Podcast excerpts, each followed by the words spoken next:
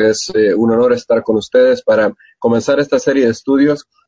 La serie de estudios que vamos a estar eh, viendo eh, se titula El divorcio del judaísmo y el cristianismo.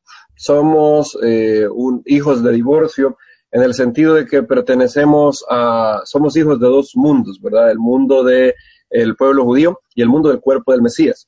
Y eh, creo que todos los que estamos en este movimiento nos hemos preguntado alguna vez eh, cómo fue que las cosas se dieron. Eh, si tú lees el libro de Hechos, ves a un movimiento judío, ves a apóstoles judíos, ves a un Mesías judío, hay no judíos que se unen a la fe, pero dentro del judaísmo, están en sinagogas, las sinagogas que Pablo visita en Antioquía de Pisidia, en, Tesalónica y otros lugares, todo está dentro del judaísmo.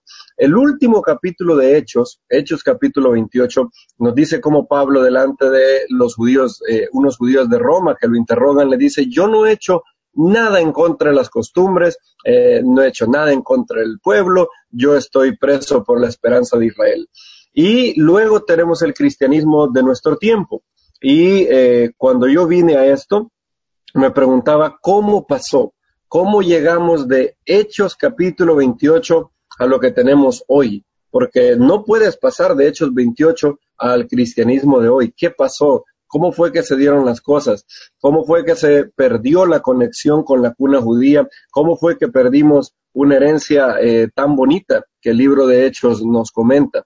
Y la respuesta que recibí al inicio era que, bueno, en el año 325 Constantino eh, tomó el control, eh, eh, también hizo el concilio de Nicea y él mezcló el cristianismo con el Estado y ahí fue que el cristianismo se separó del judaísmo.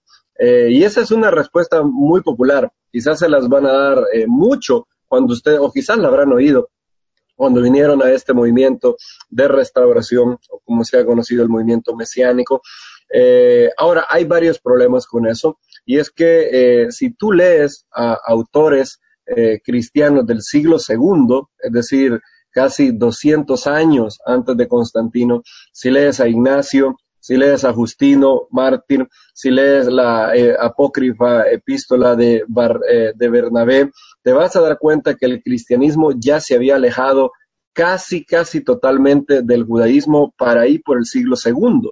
En otras palabras, lo que Constantino eh, hizo en el año 325 fue eh, dar el último clavo en el ataúd, por así decirlo, pero el divorcio, eh, el alejamiento de la cuna judía del cuerpo del Mesías había pasado uh, hace 200 años. es más, sorprende cómo Ignacio, escribiendo en los primeros años del siglo II, aproximadamente como a 70 años 80 años de la, de la muerte y resurrección de nuestro Maestro, pueda tener un contenido tan antisemita, tan antitorá, en tan poco tiempo. También Justino expresa eso. Entonces, había algo que no me dejaba en paz, y esto era que eh, eh, la respuesta de reducir todo a Constantino no era satisfactoria. ¿Qué pasó que hizo que estos escritores tan tempranos eh, abandonaran la, la, cuna judía? ¿Qué fue lo que pasó?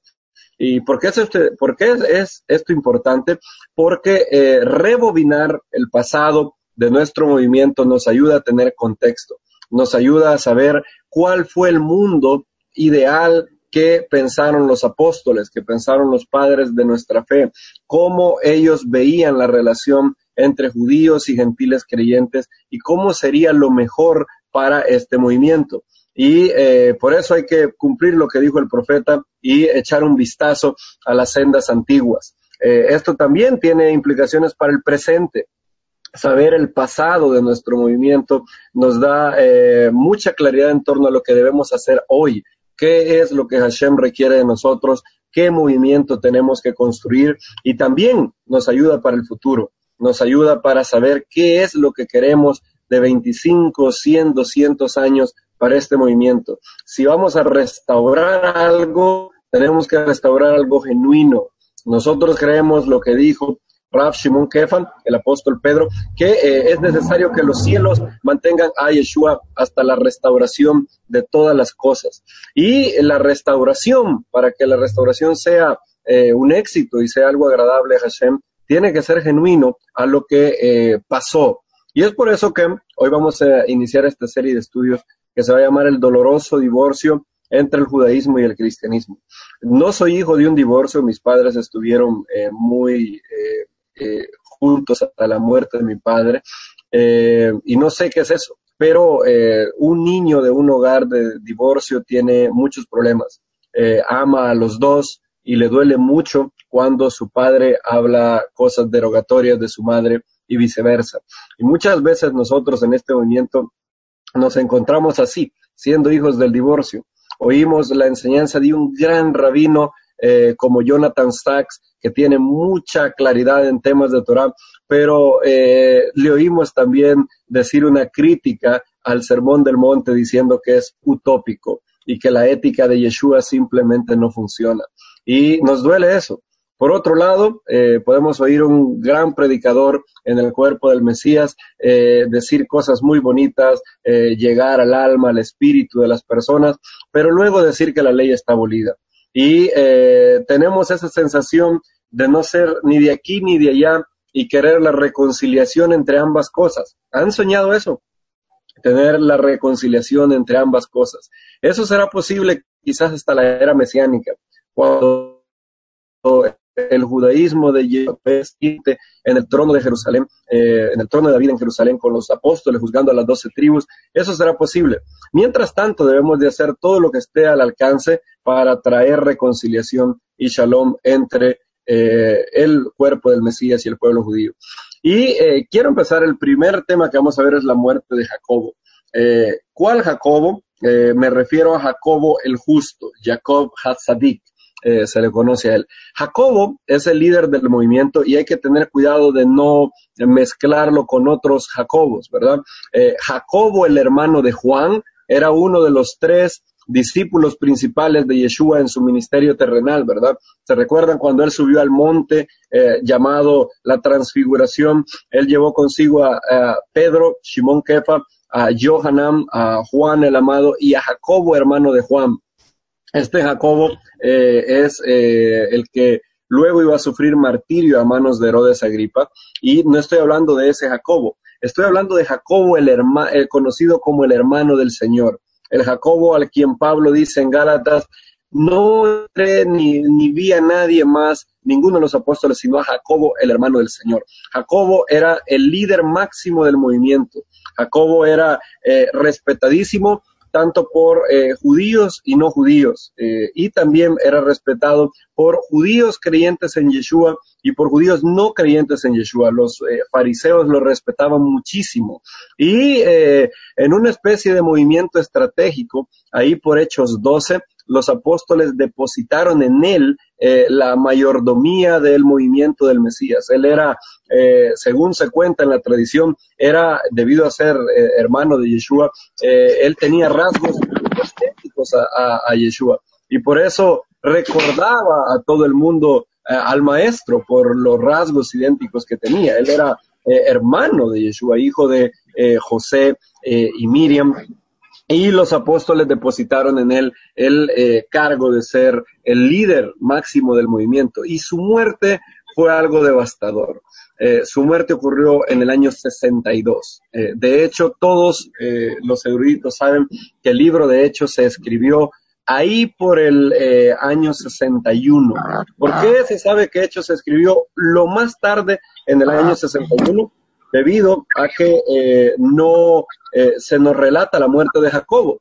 Es imposible que eh, Lucas hubiera relatado todo lo que pasó con el movimiento de Yeshua y omitir la muerte del más grande líder del movimiento. Eso sería como si un líder escribiera un libro sobre los derechos civiles, el movimiento de derechos civiles en Estados Unidos, y el libro terminara antes del asesinato de Martin Luther King todos tendríamos clarísimo que el escritor terminó su libro antes de la muerte de Martin Luther King, porque es imposible que eh, él hubiera omitido esa información si hubiera estado escribiendo después de lo sucedido. Y por eso se sabe que el libro de Hechos fue escrito ahí por el año 61 y como consecuencia Lucas tuvo que haber sido escrito uno o dos años eh, antes, debido a que Hechos es una secuela del de, eh, Evangelio de Lucas.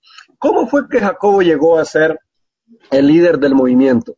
Si ustedes ven, desde que Hechos arranca, ven a dos apóstoles que tienen protagonismo, Simón Kefa y Johanán, Pedro y Juan. Eh, ellos son los que están ahí en eh, Hechos 1 para eh, poder elegir a Matías para hacer la sustitución por Judas Iscariote. Ellos son los que están en, en Shavuot. Pedro en Shavuot. Tres mil judíos vienen a creer que Yeshua es el Mesías y hacen una tevilá en su nombre Pedro habla delante del Sanderín de manera osada, lo meten preso, lo vuelven a liberar. A Anás y Caifás y la secta de los saduceos se definen como eh, acérrimos enemigos del maestro y dicen, ¿qué vamos a hacer con estos hombres? Ya eh, eh, hacen muchas señales y estaban a punto de matar a los discípulos o hacerle algo malo cuando eh, Rabán intercedió por ellos. ¿Te recuerdan? Rabán Gamaliel en Hechos capítulo 5 dice, no, no se metan con ellos, si esto viene de Dios, van a encontrarse peleando contra él. Si no viene de Dios, esto simplemente se va a diluir con el eh, paso del tiempo. Y parece bien, y como él es venerado de todo el pueblo, parece bien al Sanedrín dejar a los discípulos en paz por un momento. Luego, eh, Pedro y Juan siguen siendo los protagonistas de esto, eh, incluso mientras eh, sucede el martirio de Esteban y lo sucedido con Felipe en Samaria. Los apóstoles mandan a Pedro y Juan a Samaria y ahí Pedro tiene que enfrentar a Simón el mago, quien quiere comprar el espíritu con dinero. luego Pedro es enviado a la casa de Cornelio en Hechos eh, capítulo 10, eh, y pareciera que siempre Pedro, Pedro, Pedro, Pedro, Pedro, siempre es Pedro y Juan el, eh, los que están al frente del movimiento. Ahora, cuando llegamos a Hechos 15, algo raro pasa. Pedro no es el que preside el concilio, es Jacobo.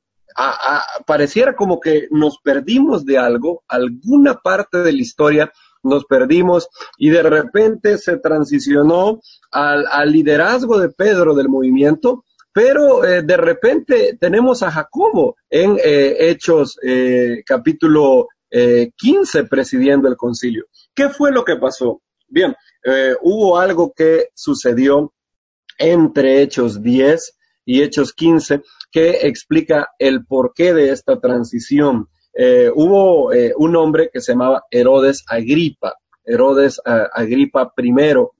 hay dos Agripa. Herodes Agripa I es el rey Herodes que se nos narra en Hechos capítulo 12. Herodes Agripa II es el hijo de este Herodes Agripa, con el cual Pablo habló. Agripa II es aquel eh, famoso por su frase, por poco me persuades de ser cristiano.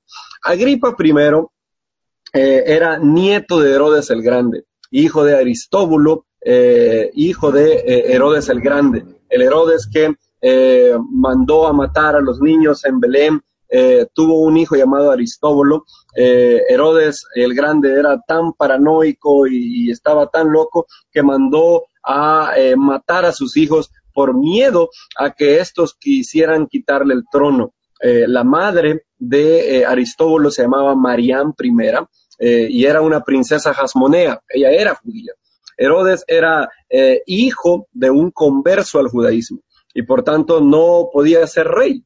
Él, él, se casó para tratar de validar su título de rey de los judíos con una princesa jasmonea llamada Marián. También la mató porque tenía miedo que el pueblo judío eh, hiciera algo con Mariam y luego lo derrocaran.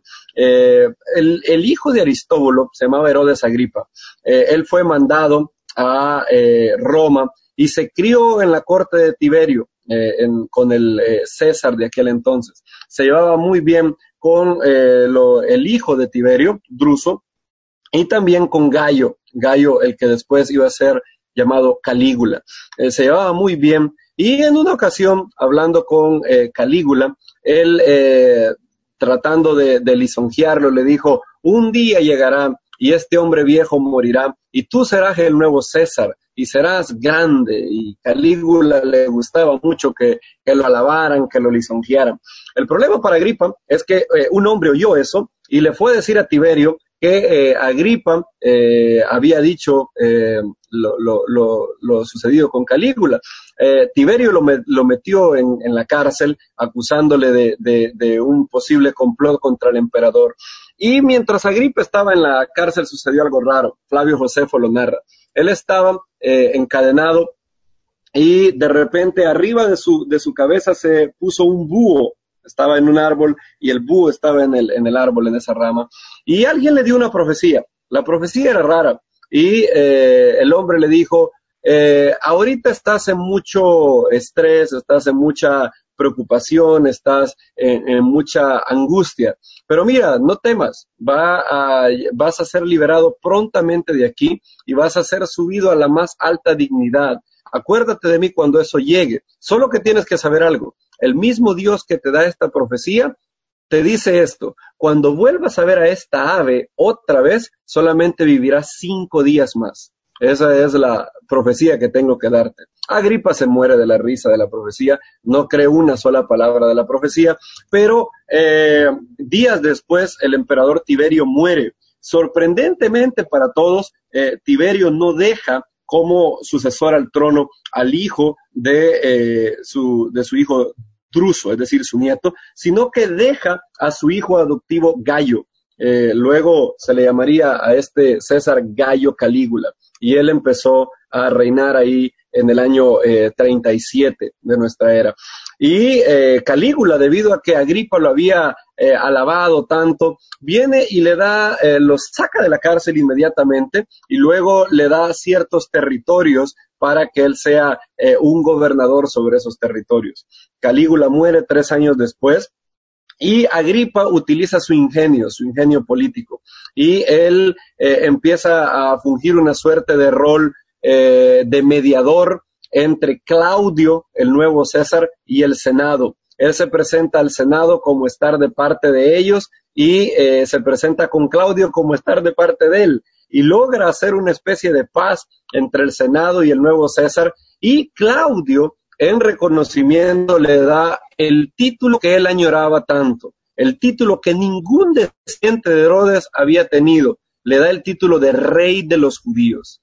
Agripa no cabe de felicidad porque Claudio le da el territorio de Samaria eh, y Judea. Y ahora él llega a Israel con el título rey de los judíos, un título que solo había tenido su abuelo, el, eh, Herodes el Grande. Nadie más había tenido ese título. Y eh, Agripa era una persona muy astuta, era una persona astuta y él se dio cuenta de cómo mantener la paz con el pueblo judío.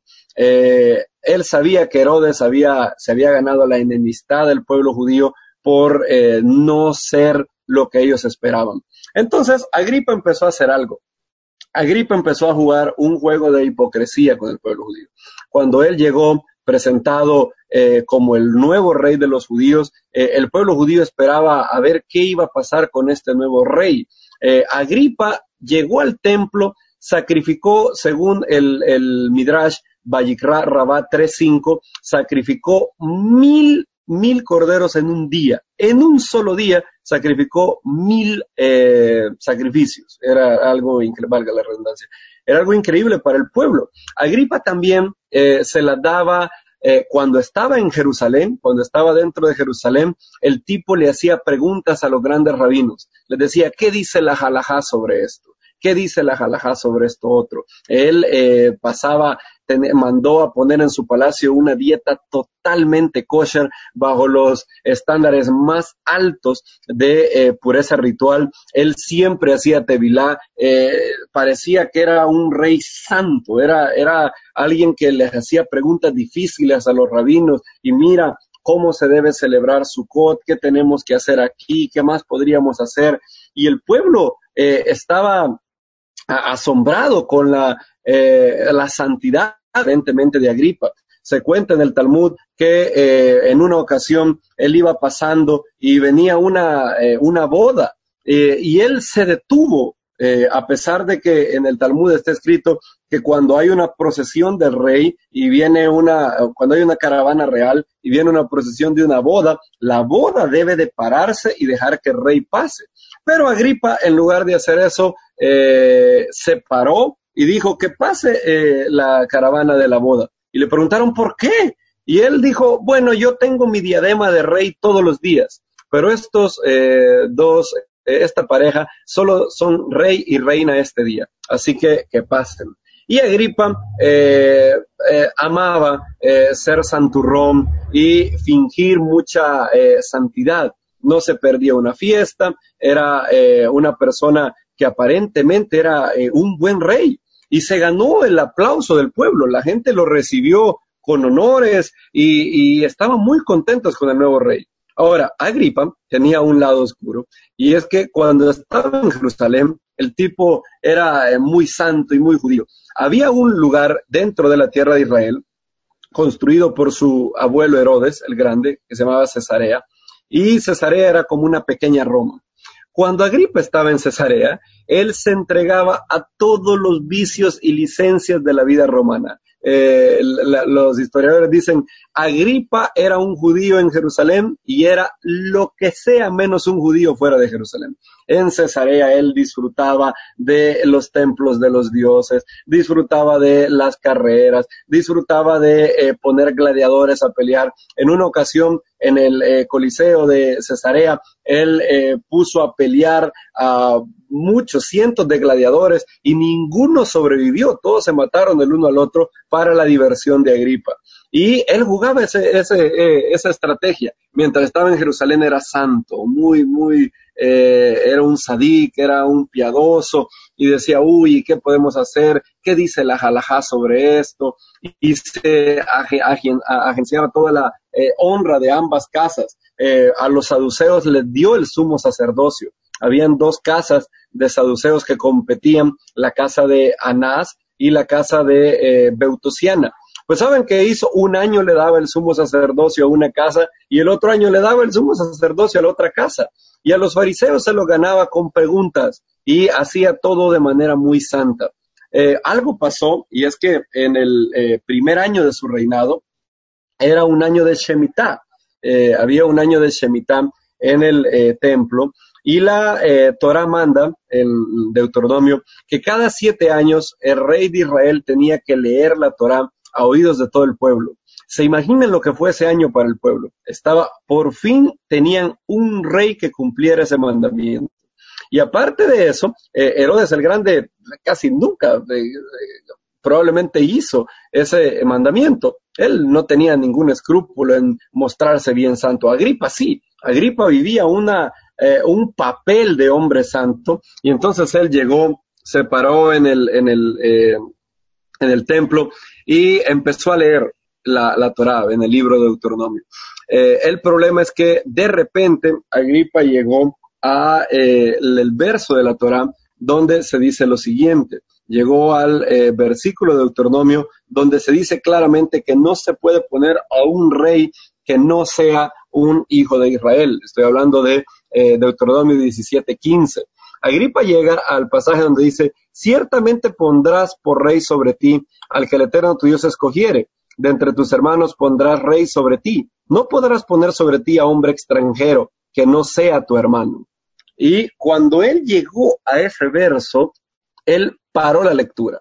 Eh, un, eh, su abuelo, Herodes el Grande, se cuenta en el Talmud, que un día reunió al Sanedrín y los preguntó, ¿qué quiere decir el verso de Deuteronomio 17:15? Donde acabo, me acaban de decir que solamente que un hermano tiene que ser el rey y que no se puede poner eh, por rey a un hombre extraño. ¿Qué quiere decir eso? Pero es el grande.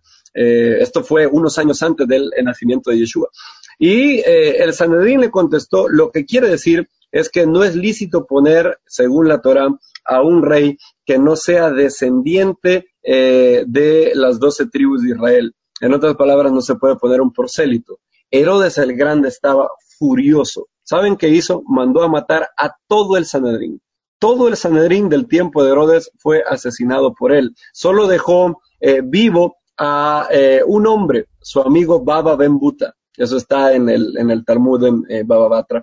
Y Herodes mandó a matar a todo el Sanedrín, no le gustó. Y Agripa sabía esa historia. Y ahora estaba delante del templo leyendo ese pasaje. ¿Qué iba a hacer? Él tomó una estrategia diferente. ¿A qué no saben lo que hizo? Agripa dejó de leer, cerró sus ojos profundamente y empezó a llorar. Él empieza a, llorar eh, y empieza a, sollozar y empieza a, hacer todo un show de eh, piedad. Eh, él en lugar de tomar la, ira de, de, su abuelo, toma otra vía y él deja de llorar, cierra los ojos y em, empieza a llorar. Él empieza a llorar, deja de leer y empieza a llorar. Y eh, el pueblo empieza a gritarle algo. Le dice, ten ánimo, Agripa, no llores, tú eres nuestro hermano. Y empiezan a corear algo que era Agripa ajeno, Agripa ajeno, Agripa ajeno, Agripa ajeno. Empiezan a decirle, tú, Agripa, tú eres nuestro hermano, Agripa, tú eres nuestro hermano, Agripa, tú eres nuestro hermano, para darle ánimos de que lo aceptaban como rey. En el Talmud, en Sotá 41b, se dice, se enseñó el nombre de Rabinatam. En el momento en que ellos dijeron eso a Agripa, se hicieron eh, posibles de destrucción debido a que lo lisonjearon. Eh, eso es lo que dice eh, Rabinatam. Eh, Agripa no era un rey lícito según la Torah. Él era únicamente judío por vía de su abuela Mariam. En otras palabras, Agripa era un cuarto judío, tres cuartos no judío. Y eso, si solo consideramos el punto de ser judío, no, no, ni siquiera entremos en el tema si era descendiente de David. Agripa no tenía ni una gota de sangre del rey David. Y eh, el pueblo empezó a decirle Agripa ajeno, Agripa ajeno. Y eh, él hizo todo un show eh, diciendo que aceptaba la buena voluntad del pueblo. Sin embargo, en el pueblo no todos aceptaban eso. Había judíos que tenían, habían judíos que tenían discernimiento. Eh, Josefo cuenta de un fariseo llamado Simón que advertía al pueblo de que Agripa no era un rey justo, sino que solo era un hipócrita que representaba un papel teatral y que luego en Cesarea él vivía como, como un gentil y no, no tenía ningún respeto por las leyes de la Torah. Y en aquel día también Agripa se dio cuenta de otro grupo de judíos, un grupo de judíos raro, era un grupo de judíos que no eran eh, insurreccionistas como los celotes, pero tampoco lo aceptaban como rey. Mientras todo el pueblo decía Agripa ajenu, Agripa ajenu, había un grupo de judíos en el templo que no decía eso. Él eh, manda investigar qué son estas personas y se dan cuenta que son un grupo llamados nazarenos o del camino. Y es por eso que leemos en Hechos 12, si eh, tienen su Biblia por ahí, en Hechos 12 se dice, en aquel mismo tiempo el rey Herodes echó mano a algunos de la comunidad para maltratarles y mató a espada a Jacobo, hermano de Juan. Y viendo que esto había agradado a los judíos, a los de Judea, procedió a prender también a Pedro. Era entonces los días de los panes sin levadura. Eh, Agripa eh, se dio cuenta de estos judíos que no lo aceptaban como rey. De hecho, decían que tenían otro rey, Yeshua de Nazaret, un hombre que había eh, muerto bajo Poncio Pilato y que había sido interrogado por su tío Herodes Antipas. Y entonces eh, tomó como tomó preso a Jacobo, Jacobo el hermano de Juan. Lo mató a espada. No, esto no fue un juicio judío, sino un juicio romano. Recuerden que Agripa era un rey puesto por Roma, él tenía la plena potestad de dar la pena capital, a diferencia de Arquelao y de otros tetrarcas menores. Él era rey de los judíos, puesto por Claudio, y podía hacer un juicio romano express sin problema, y él mató a Jacobo, y como vio que agradaba a eh, ciertos eh, judíos, mayoritariamente saduceos, eh, entonces vino y procedió a también prender a Pedro. Ustedes conocen la historia, eh, Pedro sale liberado por un ángel y luego Agripa termina mal, ¿verdad? Agripa eh, se nos cuenta en la Biblia y también Flavio Josefo lo narra, Flavio Josefo dice en Antigüedades 18, capítulo 8 y el verso 2, dice lo siguiente. Agripa va hacia Cesarea, a donde podía ser un gentil siempre, y sucede lo siguiente. Hacía tres años que reinaba en todo Judea, cuando se dirigió a la ciudad de Cesarea, que anteriormente se llamaba Torre de Estratón. Ahí hizo celebrar espectáculos en honor del César, imagínate. Este hombre no era nada judío en Cesarea. Pues estaba informado de que se había instituido días festivos para su salud. A esta festividad acudió un gran número de personas de toda la provincia, así como los más importantes dignatarios. En el segundo día de espectáculos, cubierto con una vestidura admirablemente tejida de plata, se dirigió al teatro a primeras horas de la mañana. La plata iluminada por los primeros rayos solares resplandecía majestuosamente, reluciendo y deslumbrando con aterradores reflejos a quienes lo miraban. Los aduladores comenzaron a lanzar exclamaciones que no eran nada buenas para Agripa, llamándolo Dios y diciéndole, Senos propicio, ten misericordia, a pesar de que hasta ahora te hemos reverenciado como un hombre, en adelante te contemplaremos como superior a la naturaleza mortal. Y según eh, se recuerda la narración de Lucas, Lucas en Hechos dice que eh, unos de Tiro y Sidón empezaron a decirle voz de Dios y no de hombre, voz de Dios y no de hombre. Y Agripa amaba la adulación, le gustaba mucho como en el templo le habían dicho, Agripa nuestro hermano, Agripa nuestro hermano. Y ahora los gentiles le daban una mayor gloria, ya no solamente era hermano, era Dios. Josefo dice, el rey, sin embargo, no reprimió ni rechazó su adulación. Poco después, al levantar los ojos a lo alto, vio sobre su cabeza un búho encaramado sobre un cable. Los búhos no suelen salir eh, en el día, sino solamente en la noche, y Agripa sabe lo que le espera. Y se dio cuenta, dice Josefo, de inmediato que su presencia le anunciaba males, así como anteriormente le había anunciado el bien, y se afligió profundamente. Empezó a sentir dolores en el vientre violentísimos desde el comienzo, dirigiéndose a sus amigos. Él les dijo, he aquí ahora vuestro, yo vuestro Dios, me veo obligado a salir de esta vida, pues el destino ha querido probar inmediatamente que eran mentiras las palabras que se acaban de pronunciar. Yo quien habéis llamado inmortal, ya estoy en las manos de la muerte. No he llevado una vida despreciable, sino esplendorosa y felicidad. Cinco días después, Agripa murió. Lucas dice que murió consumido de gusanos. Aparentemente eh, fue eh, el ángel lo hirió y eh, es probable que parásitos estuvieran en él porque fue dirigido con un fuerte dolor estomacal y murió cinco días después lleno de muchos dolores. Eh, como su hijo Herodes Agripa II era muy pequeño, Claudio decidió no darle a nadie el título de rey de los judíos y Agripa fue eh, así eh, el, un potencial rey de los judíos que no había sido nada justo. Ahora, ¿qué tiene que ver esto con la historia? Lo que pasa es que Pedro es liberado y miren lo que sucede en Hechos 12, capítulo 17. Pedro es liberado pero él sabe que Agripa lo puede matar en cualquier momento y entonces hace algo. No sé si alguien, quizás, Kenner, pudieras ayudarme a leer Hechos capítulo 12, verso 17, si eres tan amable. Dice, pero él, haciéndoles con la, con la mano señal de que callaran, les contó cómo el Señor lo había sacado de la cárcel y dijo, haced saber esto a Jacobo y a los hermanos. Luego salió y se fue a otro lugar. Bien, nota lo que dice. Dice que eh, él es liberado milagrosamente por eh, un ángel y eh, él sabe que Agripa se va a dar cuenta de lo que pasó y él dice, bueno, díganle esto a Jacobo y a los otros hermanos. Esta es la primera mención que tenemos bien fuerte del liderazgo de Jacobo. Hasta este momento Pedro es el líder, pero se dice que Pedro se fue a otro lugar.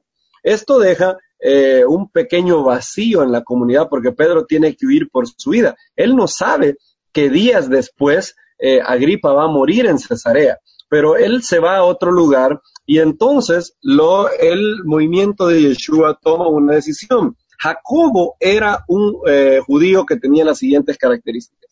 Era sumamente piadoso, era respetado por todo el pueblo, todo el pueblo, no solamente judíos creyentes en Yeshua era hermano de Yeshua, tenía hasta los rasgos físicos de Yeshua, era alguien que tenía sangre de David en sus venas Y entonces ellos toman la decisión de eh, hacer que Jacobo sea el líder máximo del movimiento.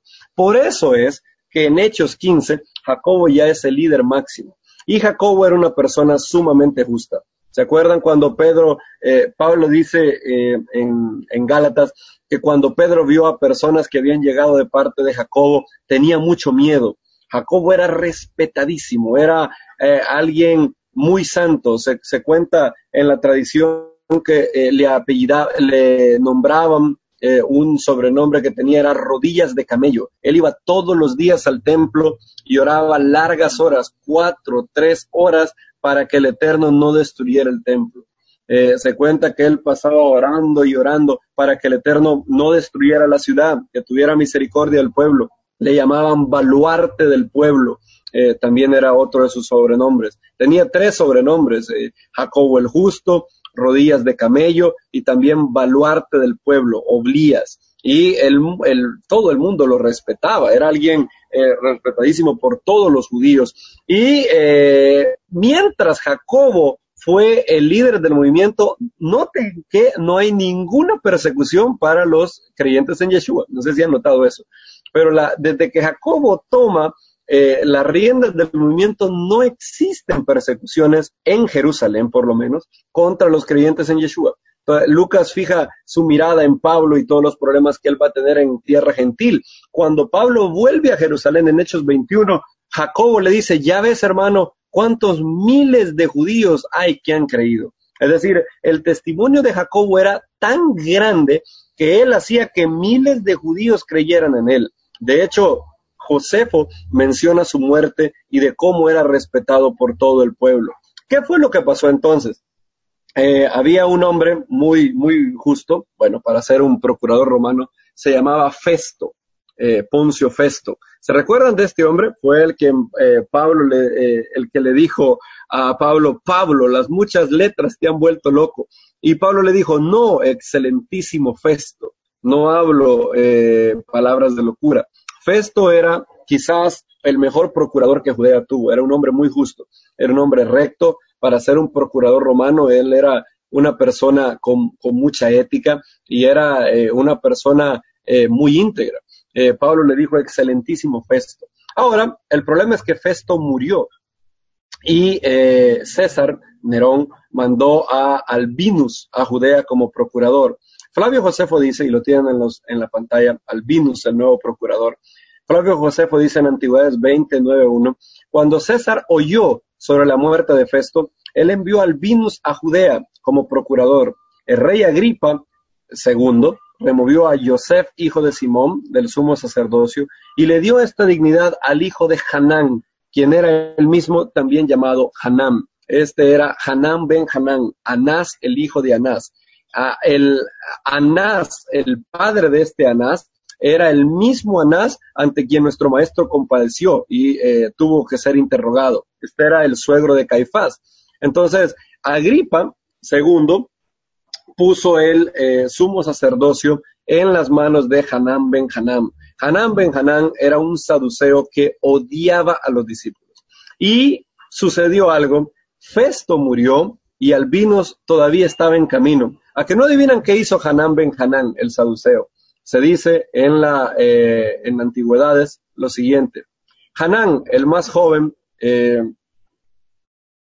estoy leyendo Antigüedades 20, eh, 11.1. Hanán, el más joven, él era un hombre audaz en su temperamento, extremadamente insolente, dice Flavio Josefo. Él también era de la secta de los saduceos, quienes son muy severos, juzgando ofensores, mucho más severos que el resto de los judíos. Festo era un gran hombre, pero Albino no lo era, y mucho menos Hanán ben Hanán. Jacobo era el, el líder indudable del movimiento. Y como él sabía, Hanan Ben Hanan sabía que si él había de infligir un golpe duro contra eh, los creyentes, eh, los saduceos odiaban a los creyentes en Yeshua, él sabía quién era el líder, Jacobo el justo, el mayordomo del trono de David, y es contra él que Hanán daría su golpe. Aprovechando el vacío de poder que había, Hanán Ben Hanán reunió un Sanedrín espurio y eh, en ese Sanedrín ordenó matar a Jacobo y a algunos de sus compañeros. Antigüedades 20, 11, 1 sigue diciendo, dado que Hanam tenía este tipo de personalidad, él se aprovechó de la oportunidad. Festus estaba ahora muerto y Albinus estaba aún en camino. Hanán reunió al Sanedrín de jueces y trajo delante de ellos al hermano de Yeshua, llamado el Mesías, cuyo nombre era Jacobo, y algunos de sus compañeros. Hanán acusó a Jacobo de ser un transgresor de la Torá, y parece ser que Hanán ben Hanán acusó a Jacobo de blasfemia, de la misma manera que su padre, Hanán ben Sed, había acusado a nuestro maestro Yeshua de blasfemia. Eh, Eusebio de Cesarea relata eh, la respuesta que catapultó la muerte de Jacobo. Eh, para matar a alguien se le subía a un lugar muy alto y luego se le despeñaba para que su caída lo dejara aturdido y luego apedrearlo. se cuenta que Jacobo fue conducido al pináculo del templo y los saduceos le dijeron, Jacobo el justo, háblale al pueblo, Háblale al pueblo y diles que ya no crean en Yeshua. Tú eres el justo. Si ellos te oyen decir eso, dejarán la superstición del Nazareno. Diles, tú que eres el justo, que dejen de creer en Yeshua. Jacobo acepta el reto. Jacobo se sube al pináculo del templo y miren lo que dice. ¿Por qué me preguntáis acerca de Yeshua, el Hijo del Hombre? Él mismo está sentado a la diestra del gran poder y vendrá en las nubes del cielo. Dicha afirmación difícilmente puede calificar como blasfemia. De hecho, según los rabinos, para que haya pena capital por blasfemia, se, debe, eh, se debía haber pronunciado el nombre sagrado. Eso está en Sanedrín 7.5 en la Mishnah. Pero recuerden que este no fue un juicio de fariseos, ¿verdad? Este fue un juicio de un Sanedrín eminentemente saduceo, dirigido por un hombre insolente e implacable, como dice Josejo. Los saduceos no tenían los mismos escrúpulos o los estándares rabínicos, sino que eran excesivamente severos en el juicio. Flavio Josefo dice que los saduceos eran los más ásperos, los más rígidos para eh, juzgar a los ofensores. Y al igual que el maestro, Jacobo moriría por un cargo espurio de blasfemia. ¿Se acuerdan que Yeshua dijo algo muy similar a él, verdad? Cuando Caifás lo interrogó y le pidió que dijera si era eh, Yeshua, el eh, hijo del, que si él era el Mesías, el hijo de Dios. Y Yeshua dijo, eh, cuando él recibió la imprecación de Caifás en su faceta de sumo sacerdote, Yeshua no podía quedarse callado, debido a que él le dijo, te conjuro, Yeshua ben Joseph, que nos digas si tú eres el Mesías. Y Yeshua le respondió, lo que está en Mateo 26 y 75. Entonces el sumo sacerdote rasgó sus vestiduras diciendo, bueno, en el verso 63, perdón, mas Yeshua callaba. Entonces el sumo sacerdote le dijo, te conjuro por el Dios viviente que nos diga si eres tú el Mesías, el Hijo de Dios. Yeshua le dijo, tú lo has dicho. Además os digo, desde ahora veréis al Hijo del Hombre sentado a la diestra del poder de Dios y viniendo en las nubes del cielo. Entonces el sumo sacerdote rasgó sus vestiduras diciendo, ha blasfemado. Eh, Jacobo moriría exactamente por el mismo eh, método y bajo el mismo cargo espurio de eh, blasfemia. Jacobo, cuando él dice esto, los saduceos dicen, aún el justo ha pecado, y lo avientan del pináculo del, templo, y según el testimonio de Jegesipus, un historiador del siglo II, quien aseveró tener relatos de los primeros creyentes, la caída no mató a Jacobo, eh, Eusebio nos citando a Jejesipo dice lo siguiente, así que fueron y arrojaron al justo y se dijeron del otro, apedriemos a Jacobo el justo. Comenzaron a apedrearle porque no estaba muerto por la caída. Ahora, esto enfureció a muchos judíos. Eh, los fariseos, de hecho, que sabían de la inocencia de Jacobo y de su escrupulosa observancia de la Torá, se sintieron indignados por este juicio de un Sanedrín Express convocado por Hanán ben Hanán. Josefo narra cómo ocurrieron las cosas. Eh, eh, Antigüedades eh, 20, eh, dice lo siguiente, aquellos que parecían los más imparciales de los ciudadanos y aquellos que eran los más cuidadosos en no quebrantar las leyes de la Torah, se disgustaron por lo sucedido. Ellos enviaron un mensaje al rey, Agripa II, pidiéndole que mandara un mensaje para que yo no actuara más así, porque lo que había hecho era injustificable.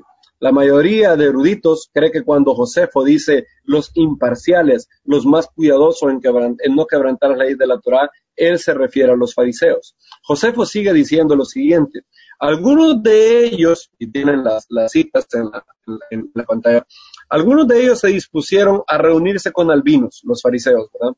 que estaba aún en camino de Alejandría. Eso fue lo que pasó. Hanán, eh, Festo muere y Albino no llega. Él, sabe que tiene una ventana de tiempo muy corta para hacer esto. Algo muy similar a lo que pasó con nuestro maestro, quien siempre se decía, no ahora, no en la fiesta, porque el pueblo, el pueblo nos puede eh, apedrear. Y Hanán Ben Hanán sabe que el tiempo es corto. Dice Josefo, ellos le informaron que no era lícito para Hanán reunir al Sanedrín sin su consentimiento Albinos consintió con lo que decían, escribió enojado un mensaje a Hanam, amenazándolo con castigarlo por lo que había hecho. El rey Agripa le quitó el sumo sacerdocio y eh, él tuvo el sumo sacerdocio únicamente por tres meses. Agripa hizo a Yeshua, el hijo de Dameu, sumo sacerdote en su lugar. Paradójicamente, eh, en lugar de Hanam ben Hanam, eh, Agripa lo quita y hay un hombre que se llama Yeshua, que es puesto como sumo sacerdote en lugar de él. Esto fue un golpe eh, inimaginable para los discípulos. Jacobo era un baluarte, Jacobo era eh, el, líder respetado por todo el mundo y, el vacío que dejó la muerte de Jacobo, y no solamente la muerte de Jacobo, porque si ustedes fueron acuciosos en las citas que leímos anteriormente, se dice que Hanán ben Hanán también eh, mató a otros de sus compañeros. Dice, trajo delante de ellos al hermano de Yeshua, llamado el Mesías, cuyo nombre era Jacobo, y algunos de sus compañeros. Eh, ellos habían estado ya muchos años sin ninguna eh, persecución, y ahora Jacobo, el líder máximo, el hermano del Mesías, muere, fue algo sumamente impactante. Y el baluarte de santidad que Jacobo tenía empezó a eh, hacer muchos problemas. De hecho, se cuenta que él oraba día y noche, horas y horas en el templo para que el templo no fuera destruido. Él sabía de la eh, profecía que Yeshua había dado, que no iba a quedar piedra sobre piedra. Jacobo oraba y le decía al Eterno, no traigas el juicio, no traigas el juicio, haz que el pueblo se arrepienta, haz que vean a tu hijo, haz que vean al Mesías. Pasaba cuatro horas, las rodillas que tenía eran ya desgastadas de tanto orar y por eso le llamaban rodillas de camello. Se nos cuenta quién fue su sucesor, eh, Eusebio de Cesarea, cuenta en Historia Eclesiástica 3, eh, 11 del 1 al 2.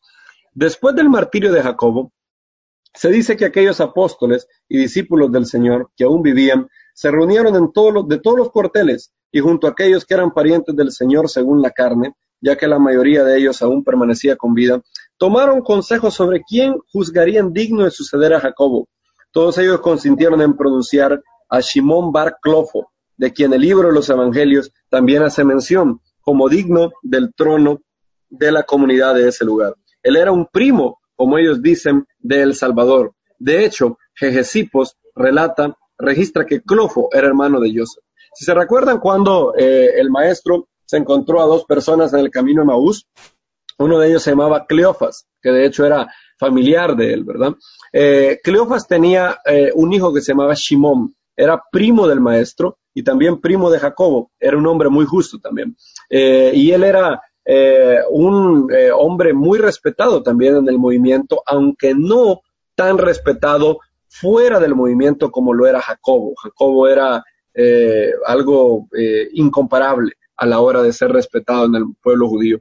Y Jacobo era respetado por todos, él ejercía una mayordomía espiritual, representaba a Yeshua siendo su hermano, y los apóstoles y discípulos confirmaron este privilegio a Shimón Bar Cleofo, hijo del personaje que se menciona en el Evangelio de Lucas. Él era parte de la familia del maestro, conocidos como Desposini. Eh, recuerden mucho ese nombre. Desposini significa del Señor o familia del Señor.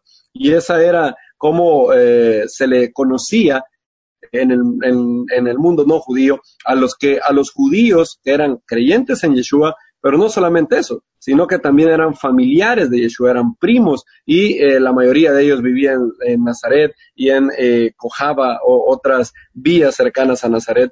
Y eh, Shimón estaría por muchos años a la cabeza de los discípulos judíos de nuestro maestro. De hecho, él estuvo hasta los años del emperador Trajano y vamos en las subsecuentes enseñanzas vamos a estar interactuando también con Shimón Barclojo. Seis meses, noten, seis meses después de la muerte de Jacobo, Yeshua comenzó a anunciar la destrucción de Jerusalén y del templo. Ustedes quizás piensan que me equivoqué porque Yeshua había resultado hace tiempos, pero no, no estoy hablando de Yeshua ben Joseph, el Mesías, sino que estoy hablando de otro hombre que también tenía el mismo nombre de nuestro maestro. Su nombre era Yeshua ben Hananía. Yeshua ben Hananía era un hombre común, era un hombre del pueblo, que viajó a Jerusalén para la fiesta de Sukkot de ese año, seis meses después de la muerte de Jacob. De repente, el hombre entró en un trance profético y como si no pudiera parar, comenzó a repetir un oráculo raro, lúgubre, eh, sobre eh, muchos problemas que iban a acontecer. Y él lo decía sin parar día y noche. Su oráculo a, las masas eh, era el siguiente, una voz del oriente. Flavio Josefo lo relata en Guerras de los Judíos, capítulo 6, 5, 3. y este era el, lamento continuo de Yeshua ben Hananía. Noten que sucedió seis meses después de la muerte de Jacobo, de la muerte del baluarte, de la muerte del protector del pueblo, Oblías. Y después de su muerte, este hombre no era creyente en Yeshua, por cierto, era un hombre común del pueblo, entró en un trance muy raro, muy raro, de hecho, la mayoría de gente lo daba por loco. Y lo que él decía era una voz del oriente, una voz del occidente, una voz de los cuatro vientos, una voz contra Jerusalén y la casa santa, una voz contra el novio y la novia, una voz contra todo este pueblo. Y lo repetía y lo repetía y lo repetía y era lúgubre verlo. Yeshua Ben Hananía decía sin parar eso. De hecho, en el festival de Sukkot, imagínense, el festival de Sukkot es la fiesta donde el Eterno mandó a estar eh, verdaderamente alegre, ¿verdad? Y Yeshua Ben Hananía en el festival pasaba repitiendo eso día y noche y volvía a decir una voz del oriente, una voz del occidente, una voz de los cuatro vientos, una voz contra Jerusalén y la casa santa, una voz contra el novio y la novia, una voz contra todo este pueblo. De hecho, eh, el hombre lo decía tantas veces que, que eh, no comía ni nada y la gente se preocupaba por, por, el hombre.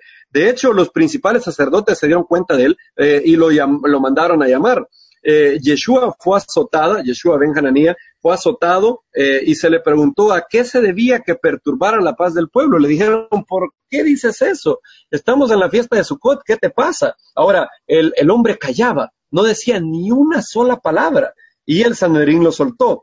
En el momento en que quedó libre, volvió a decir lo mismo. Una voz del oriente, una voz del occidente, una voz de los cuatro vientos, una voz contra Jerusalén y la casa santa, una voz contra el novio y la novia, una voz contra todo este pueblo. Parecía que el hombre estaba fuera de sus caballos eh, y volvía a repetir lo mismo una y otra vez. Eh, el hombre llegó a ser todo un misterio para los habitantes de Jerusalén y el Sanedrín lo entregó al Vinus, el nuevo procurador romano. Y Daniel Lancaster nota la increíble ironía. Treinta años antes, eh, el Sandrín había hecho lo mismo con otro Yeshua, quien también profetizó sobre la destrucción del templo.